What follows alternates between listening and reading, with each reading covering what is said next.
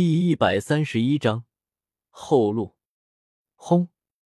古河庞大的拳头微微后收，随即一拳击出。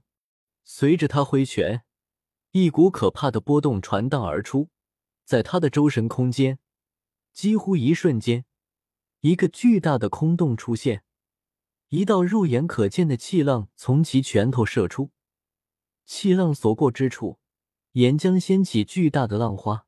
威力不行。见到挥拳的威力，古河显得并不满意。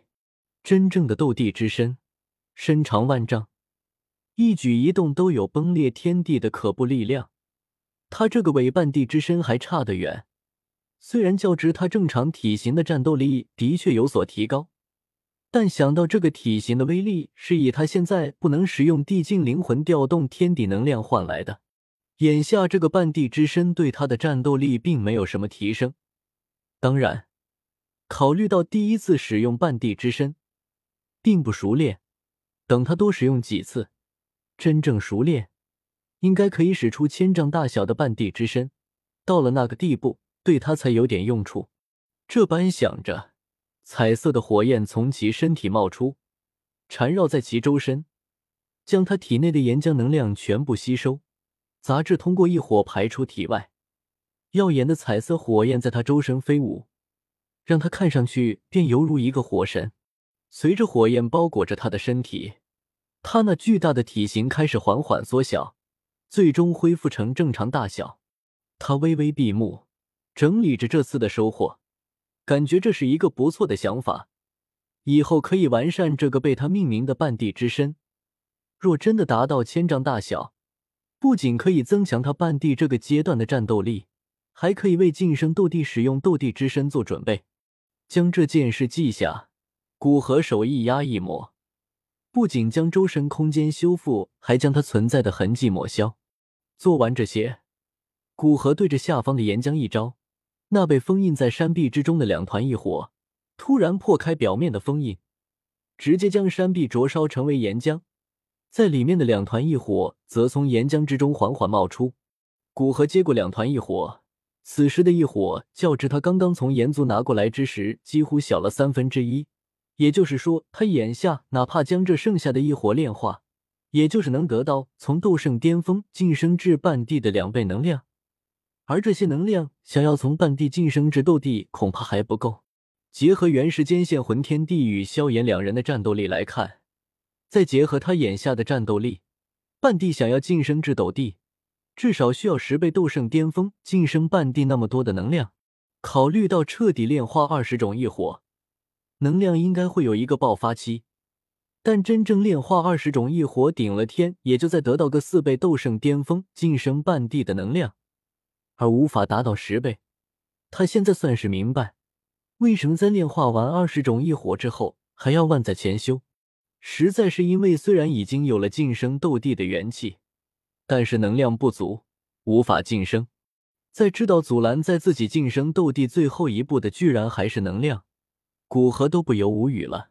从他来到这斗气大陆，似乎一直都处于缺能量的状态，或者说，因为斗气大陆这奇怪的修炼方式，所有人都一直处于缺少能量的状态，没有元气的斗圣巅峰除外。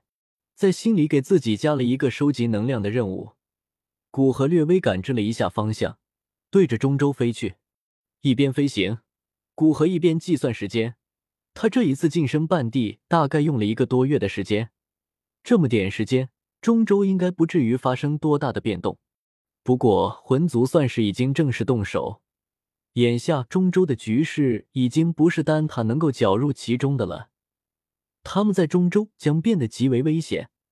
这一次回中州，他准备将丹塔、丹火阁这些与他亲近的势力挪移到中州之外的隐秘之处，开辟一个空间给他们居住。若是他成功晋升斗帝，那再让他们出来；若是晋升斗帝失败，也一定要打断魂天帝的晋升，不然以他狂狷的性格，魂天帝晋升成功。他的亲友恐怕难逃毒手。半地的速度，整个斗气大陆数千年来也没几个人感受过。那是一种几乎瞬移一般的感觉，空间在他面前便犹如不设防的大门。他可以随意拉伸着空间的尺度，真正做到咫尺天涯。哪怕他眼下距离中州极为遥远，当他开始赶路之时，也不过花费不到半个小时便到了丹域范围。这一次回来，他并没有通知任何人，而是直接去了小丹塔中。以他现在的实力，哪怕他直接进入小丹塔，若他不想被人感知到，小丹塔大长老和神农老人也无法发现他。让他意外的是，他居然感知到丹塔老祖和彩衣的气息。此时，他们四人似乎在商讨着什么。在应付魂殿以九幽风言布局之时，他与丹塔老祖接触过，那种奇特的气息，实在让他印象深刻。至于彩衣出现在这里，应该是上次净莲妖火事件，让这些炼药师真正接受了他，才邀请他进来。在进入小丹塔之后，古河并没有掩饰自己的气息。所以，大长老、丹塔老祖、神农老人还有彩衣很快感知到他回到小丹塔。不过，虽然他们已经对古河的气息极为熟悉了，但在感知到他那浩瀚若海、让人几乎生不起反抗的气息，还是让他们极为震惊。这种气势已经远远超过他们，甚至在他们的感知中，这种气势已经超越了斗圣。见多识广的丹塔老祖和神农老人也不是没有见过斗圣巅峰，但他们曾见识过的，无论萧玄、古元还是魂天帝，都似乎没有那种凌驾于天地之上的气势。这种气势已经有了一点传说中斗帝的感觉。随着古河在峰顶缓缓出现，丹塔老祖几人看向古河都有些陌生，实在是他的变化太大了，不是容貌，而是实力。还是彩衣最先开口，他走到古河身边，嘴角掀起一个细微的弧度，让人有种惊艳的感觉，道：“欢迎回来了。我很好奇，你眼下处于哪个境界？应该不是斗帝吧？”他清楚古河还有一个兄弟，若古河已经突破了斗帝，那他那个兄弟的实力一定会在一个极短的时间发生堪称恐怖的提升。但事实上，并没有这样的情况发生。也就是说，古河眼下并不是斗帝。